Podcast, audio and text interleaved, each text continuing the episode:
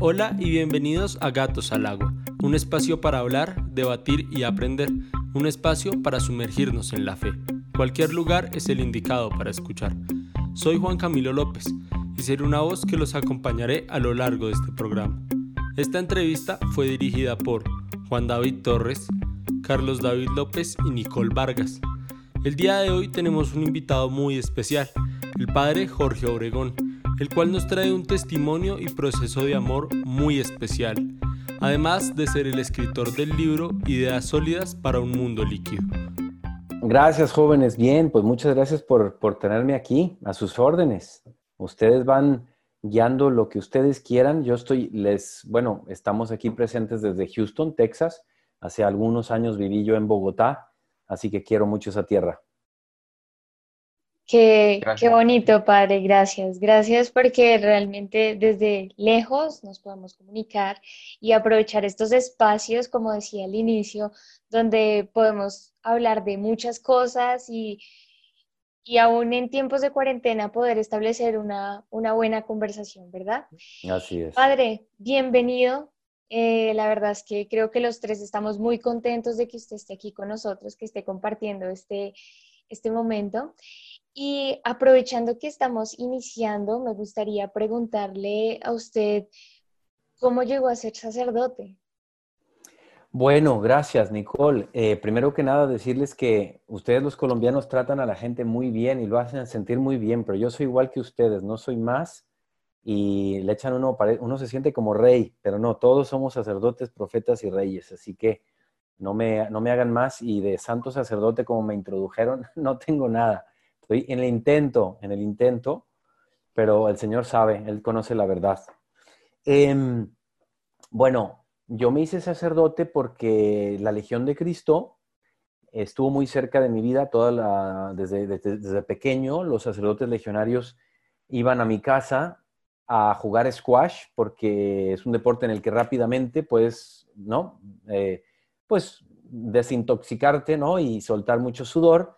Y en mi casa había squash, entonces conocí a los sacerdotes muy, desde muy pequeño. Luego nos cambiamos a vivir a Estados Unidos y mi mamá fundó el movimiento en Houston. Cuando yo era pequeño, volvimos a México después y un día me invitaron a un campamento de verano, como de unos 13 o 14, y yo creo que sería el verano que yo ya tenía 14 años, y me encantó la metodología del deporte, de la oración y de la misa, de los padres, y del contenido, se ve que era el momento en donde el Señor estaba como haciendo su, movimiento ahí interior. Y cuando volví de allá, pues empecé a ir a misa varias veces entre semana. Pero pasaron muchos años para, para, escuchar la llamada del Señor que me vino en el mes de mayo, en el, justo en el mes que estamos. Eh, yo soy muy, muy mariano, muy mariano. El Señor sabe que a veces soy más mariano que cristiano y no se molesta. Le digo, Señor, perdóname, pues es que tu madre es demasiado bella y a veces este, tengo una, conexión muy, muy cercana con ella, aunque también con el Señor, obviamente. Y en el mes de mayo es que en una hora eucarística, cuando el sacerdote legionario estaba dando la bendición con la custodia, cuando la apuntó exactamente en la dirección donde yo estaba de rodillas, yo escuché seis palabras muy claras en ese instante que fueron Jorge, yo te quiero para mí. Y ya me arruinó toda la hora eucarística esas palabras. Ya no me pude concentrar, yo no quería ser sacerdote. Y pues ya me desconcentré, me fui a la casa, me eché a llorar como dos horas y ya después dije, pues se me hace que no hay escapatoria. Entonces le dije al Señor que sí. Y así fue. Cuéntenos un poquito de su vida antes de ese sí, porque me parece interesantísimo conocer ese, ese Jorge Obregón muy humano que le da el sí a Jesús después de un, momento tan profundo de, oración, porque pues escuchar la voz de Dios así de fuerte es increíble. La verdad, un joven muy normal, muy amiguero, tenía un grupo de amigos que siguen siendo mis amigos hasta la fecha, y como joven era responsable del ESID, que para quien no conoce el ESID, son como las fuerzas inferiores del Reino Christi en el mundo. ESID es encuentros, convicciones y decisiones. Em, y me encantaba llevar a estos chavales a andar en bicicleta, darles charlas y presentarles un catolicismo em, cool, o sea, No me gustaba a mí el catolicismo que parezca casa de retiro de monjita, ¿no? Em, quería yo presentar algo así como muy, muy, pues muy, sí, como si fuera un concierto de Coldplay o, o como si fuera, yo pienso que la iglesia hay que presentarla así, ¿no? Como lo haría Hollywood, pero, pero con el contenido adecuado. Em, me gradué de colegio legionario, también estuve en colegios del Opus Dei, a quien admiro muchísimo, al Opus Dei. Y luego entré a la carrera de administración de empresas y por ahí del quinto semestre em, empecé a trabajar tiempo compartido, tiempo, mitad de tiempo, en una empresa de productos electrónicos que estaba cruzando la calle del TEC de Monterrey, una empresa que es gigantesca, quizá la más grande de todo Jalisco, en México. Em, y ahí me, me, apasioné por todo el tema de procesos ingenieriles y electrónica pero sobre todo por el management de un equipo a otro, porque nuestra compañera Motorola, que tiene su base en Chicago. Entonces me tocaba viajar mucho a Chicago. Y bueno, obviamente en todos esos años, hasta los 26 que Dios me llamó, pues tuve, tuve, tuve novias y todo, que, que las, las, estimo muchísimo. Creo que todas estarán casadas hoy, hoy por hoy. Eh, entonces, pues una vida bastante normalita, normalita, normalita. Mucho deporte, somos cuatro varones en la casa y le dimos duro al squash, le dimos al box, le dimos a, a mí me encanta el golf, le di mucho en la universidad al fútbol, además chiquillo me gustaba el béisbol, eh, y luego mi papá nos divertía durante muchas épocas eh, con esquiar en, agua, esquiar en nieve y también eh, motocross. Yo soy el menos que le gustó, el, el motocross no me gusta tanto por lo peligroso que es, pero en mi casa mis hermanos y mi papá eran muy, muy picados para eso. Padre, y cuéntenos un poquito de ese proceso dentro del Regnum. ¿Cómo fue esa, cómo, es esa vida de sacerdotal y de fraile dentro del Regnum, como de aspirante, más bien, dentro del Regnum? ¿Cómo es esa vida en Roma? ¿Cómo, cómo lo llevan ustedes? Que también me parece, en unos corticas, corticas palabras, contarnos esa experiencia que es muy única dentro de los legionarios. Sí, eh, eh, es un periodo, el periodo de formación de la Legión es bellísimo y al mismo tiempo lleno de cruces, porque el Señor se encarga de que haya cruces como en todos los lugares, ¿no? Em, es sumamente activo. Nosotros los legionarios tenemos un defecto que es una virtud y una virtud que es un defecto a la vez. Em, y es que somos muy activos y tenemos que a veces enseñarnos a bajarle un poquito al ritmo hacer, eh, tenemos en nuestras constituciones que tenemos que ser contemplativos y conquistadores, pero solemos por temperamento pecar más de conquistadores que de contemplativos y es algo que hay que estarnos diciendo constantemente porque un sacerdote que, que quiere darse a sí mismo sin antes rezar o un cristiano, pues no tiene nada que dar. Entonces, mi lucha constante es ir a la oración, eh, quedarme ahí muy buen rato, Em, y en ese proceso formativo, bueno, pues errores y aciertos, muy bonito. Y yo puedo decir que fue precioso tanto la era premaciel como la, hora, la era postmaciel. Eh, alguno pensaría que, a lo mejor la era premaciel era, era medio triste en la legión, o no, éramos profundamente felices, no teníamos idea del fundador que nos había tocado, eh, un hombre cuya vida es doble y que no puede ser ejemplo en absoluto pero era muy, o sea, no nos dábamos cuenta porque él traía su rollo y su cuento, ¿verdad? O sea, él traía su, su, sus sinvergüenzadas y nosotros ni, cuenta nos dábamos. Realmente hemos sido muy felices. Quizás sí pasamos una crisis fuerte después de lo del Padre Maciel porque toda la identidad del, del, del Reino Christi y de la Legión se puso como en entredicho, pero bueno, ya llevamos una década, ya vamos saliendo de eso y ahora veo a la Legión y al movimiento con ganas de humildemente trabajar por, por la iglesia. ¿Cómo fue ese, eh, o sea, el, el proceso de, de, la ordenación y la, la evangelización? Porque es que eh, de, lo que uno, lo que uno observa de, de tu vida es, es pura evangelización. ¿Cómo, es, cómo sí. es ese proceso? Sí. Juan David, yo creo que es algo muy, muy, muy de casa y muy del ESID y muy del Reino Christi este, en mi casa somos cuatro hombres sumamente activos, muy activos. Eh, yo, gracias a Dios, me llevo como cinco años con el siguiente hermano. Si no nos hubiéramos agarrado a golpes todos, Porque, porque, bueno, porque somos, o sea, no hay mujeres y, son cuatro hombres muy, muy hombrecitos. Jugamos todos fútbol americano, box, este, y, soy de carácter naturalmente apasionado, entonces mezclas todo eso y lo metes en una congregación que, que, es pura actividad y que de hecho el Papa Benedicto nos regañó porque todo era, dice la carta de cuando nos regañó el 19 de mayo del 2006, eficientismo a toda costa. Entonces, yo recibí tal ejemplo de los legionarios de Cristo cuando yo era chaval como ustedes, o más chico que ustedes, porque ustedes ya están en sus 20, yo lo vi desde los 15 años, era tal la presencia del legionario, el irlandés y el español, sobre todo alguno que otro mexicano, que yo naturalmente nada más chupé de verlos a ellos como no, no, se, no, no, se, no descansan en, en evangelizar.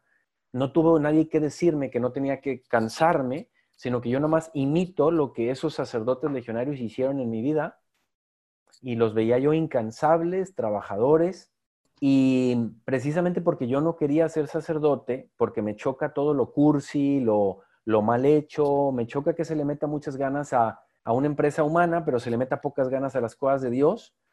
Eh, me choca ver que los cristianos en Estados Unidos a veces tienen cosas muchísimo mejores que las nuestras, con mejores equipos de sonido, pantallas, micrófonos, o sea, me ha tocado a mí viajar por todo el mundo, ir a Inglaterra y ver los conciertos que se montan y con qué profesionalismo se los montan y ver que nos quedamos muy, muy atrás como Iglesia Católica. Entonces, la pasión es la de que en los pocos años que tenga de vida, pues sí gastarme por sembrar o por contribuir con un grano de arena como Juan Pablo II a, lo, que me, a lo que el Señor me ponga enfrente, ¿no?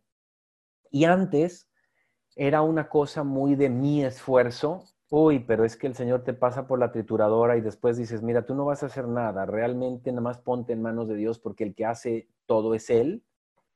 Pero sí pasaba durante un tiempo como si uno se sintiera el empresario de Dios o, o como si tú lo vas a hacer.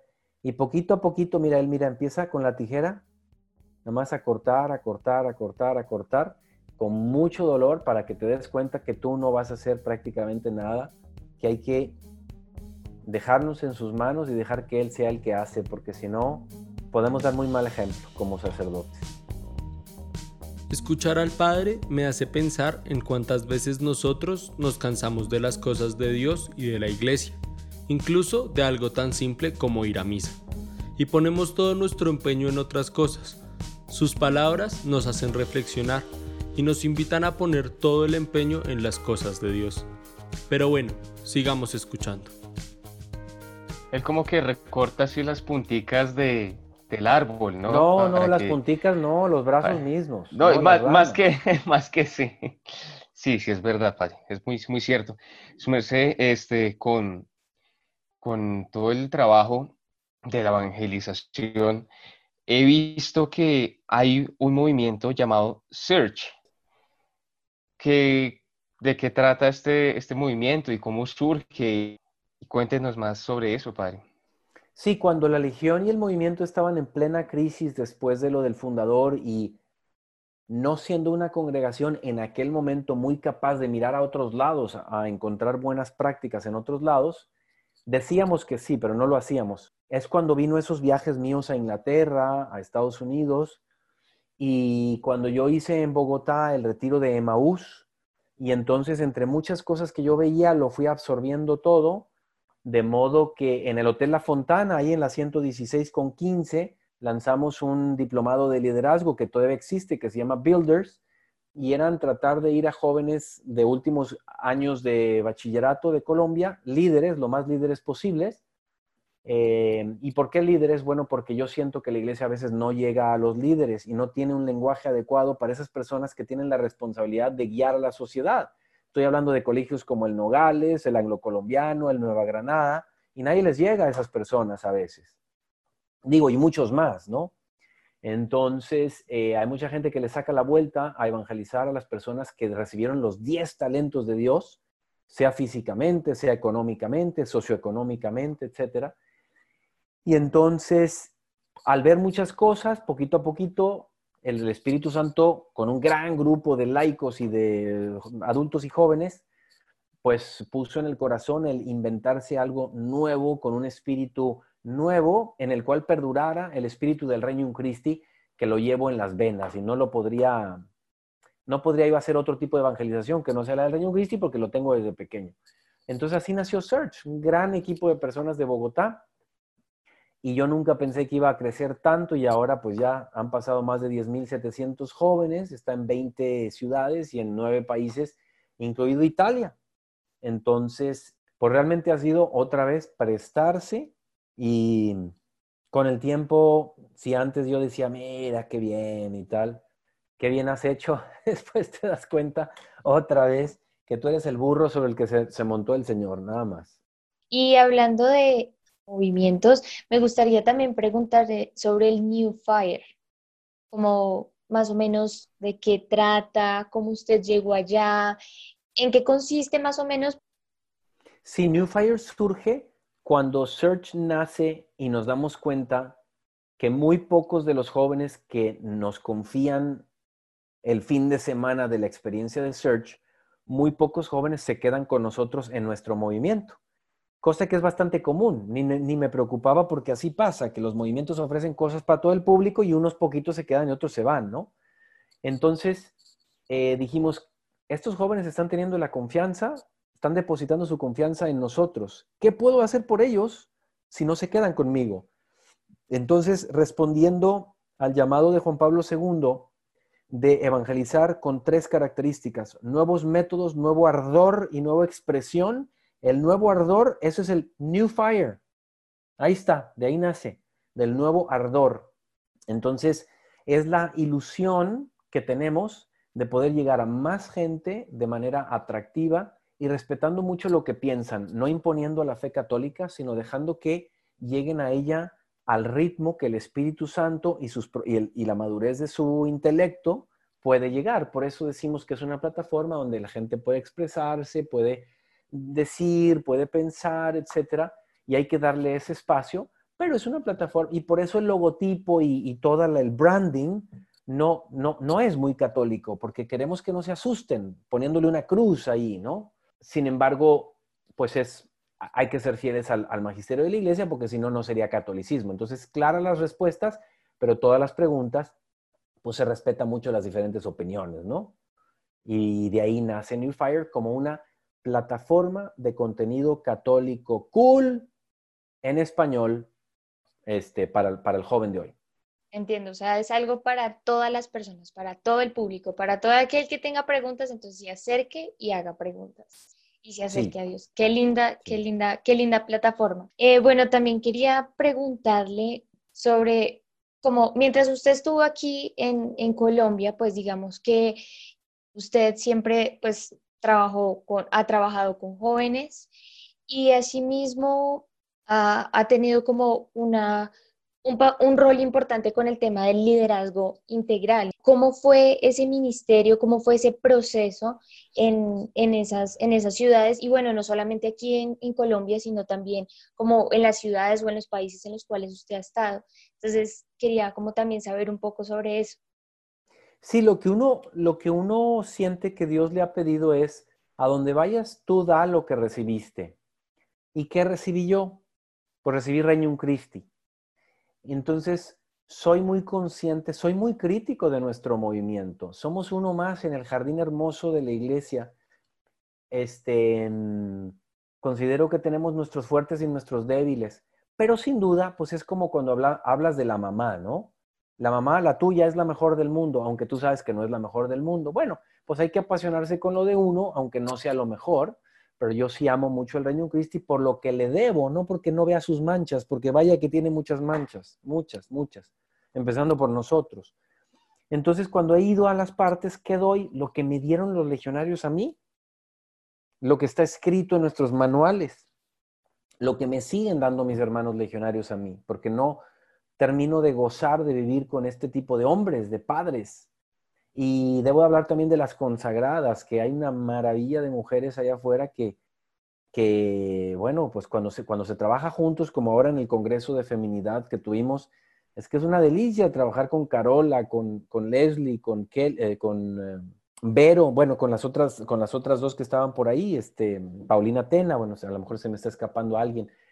El hecho es que, que a donde he ido, a donde he ido, este, Nicole, pues doy lo que yo recibí porque me sale natural, no tengo que esforzarme. Y, y eso es un catolicismo equilibrado, con cuatro áreas de formación, la apostólica, intelectual, espiritual y humana, muy, muy fieles al Santo Padre. Eh, como él mismo pide, también de vez en cuando un poquito críticos, porque él mismo lo pide, ¿no? si, fuera, si fuera Juan Pablo o Benedicto no tenía mucho que criticar, pero como él dice que hagamos lío y que lo critiquemos, pues de vez en cuando. Y bueno, y parte de esa formación es la dirección espiritual, que el, el persona a persona es muy del Reino Christi. ¿Por qué? Porque para llegar en profundidad, pues hay que, hay que dar dirección espiritual. Eh, me da una pena que siempre es limitada la cantidad de gente a la que le puedes dar dirección espiritual porque tú les das unos 30, 45 minutos y pues ya te imaginas que entre rezar, comer, hacer apostolado, etcétera. Pero bueno, pues uno dice, Señor, yo te propongo lo siguiente, yo me enfoco en unos cuantos para llegar a muchos, pero siempre abierto a todos. Esa es la frase, me enfoco en unos cuantos para llegar a muchos, pero siempre abierto a todos. Qué lindo lo que dice el Padre. ¿Y tú cada cuánto das al otro y buscas mostrar a Dios desde lo que conoces? Así sea desde algo tan simple como tu diario vivir. Bueno, les dejo esto para que reflexionen. Padre, me encanta la, aproximación que hace su merced de todo este tema de evangelización, quería notar una cosa y es que la iglesia es hospital de pecadores, no club de santos. Entonces las manchas las tenemos todos y va a ser perfecta cuando los que pertenezcamos a ella seamos extraterrestres. Pero hablando de ese todos, me parece increíble el título del libro, ya como lo dijo Nicole, y, quiero empezar a preguntarle sobre esa realidad de ese mundo. ¿Cómo, cómo surge ese título? La verdad es que fíjense, yo tenía pensado que el libro se llamaba, se llamara Solidez. Pero no le gustó a mi equipo. Entonces dije, bueno, pues si no les gusta, entonces vamos a seguir pensando y pedir luz al Espíritu Santo. Y de repente un día vino ideas sólidas para un mundo líquido. Entonces eh, yo había visto un, libro en Estados Unidos que no sé de quién sea, que se llama Liquid Modernity, modernidad líquida, o, no, o liquidity. Ya no me acuerdo. Pero yo decía, es, eso es lo que estamos viviendo, poca solidez. Entonces, el libro, yo traté de hacerlo para que un catequista, impartidor, profesor de literatura, de ética, lo que fuera, de filosofía, pudiera tener 18 sesiones corridas, seguidas, donde cada capítulo tiene la conversación entre Luis y Alejandro, los personajes universitarios, Acto seguido, segunda parte, viene mi explicación a la conversación entre ellos y la tercera parte es tres preguntas para, desarrollar en grupos, en pequeños equipos. Entonces, tiene la idea este, este libro de ser, para el lector normal, cliente final, pues un libro que le, le, aclare muchas cosas y luego se ponga a reflexionar al final de cada capítulo, pero también para todos aquellos que dicen, ¿y ahora qué le doy a mi grupo? ¿Cómo entretengo a mi grupo? Eso es lo que está detrás del, libro, ¿no? Que de mezclar la filosofía, que es el arte simplemente de pensar natural que todos tenemos, con la palabra de palabras, decía yo, que es la Sagrada Escritura, o sea, cielo y tierra pasarán, pero mi palabra no pasará. Entonces, la, la mezcla de la teología y la filosofía que se encuentran en la mitad es la síntesis que hizo la cultura judeocristiana y greco, y, sí, judeocristiana y, y, la Iglesia Católica con Santo Tomás de Aquino después de tomar al griego Aristóteles, ¿no? Entonces, eso es lo que está ahí plasmado en el libro, para que lo promuevan mucho en Colombia. Claro que sí, padre. Eh, de hecho, mientras estuve leyendo un poco como la síntesis de su libro, pero le prometo que lo voy a leer, eh, algo que siempre me gustó y que alcancé un poco a ver y a leer son como las preguntas, ¿no? Como muchos jóvenes tienen tantas preguntas, pocas respuestas, tantas como, entre comillas, novedades. y, confusiones y a veces muchos se preguntan como, bueno, ¿qué es vivir realmente? ¿Cuál es la verdad? Y, noto y noté que a lo largo de su libro también habla un poco sobre o, quiere resaltar un poco eso, esos temas. Entonces, eh, como tal, quería preguntarle, ¿cuál fue el objetivo exacto para usted inspirarse y escribir ese libro? La felicidad del joven que sepa descubrirse a sí mismo, que incluye corazón, corazón en el sentido no romántico, sino en el sentido bíblico, el centro de la persona, la mente, porque, porque es la razón iluminada por la fe la que nos hace llegar al cielo, la cultura, el conocimiento también nos hace llegar al cielo, máxime si viene del Espíritu Santo con sus dones.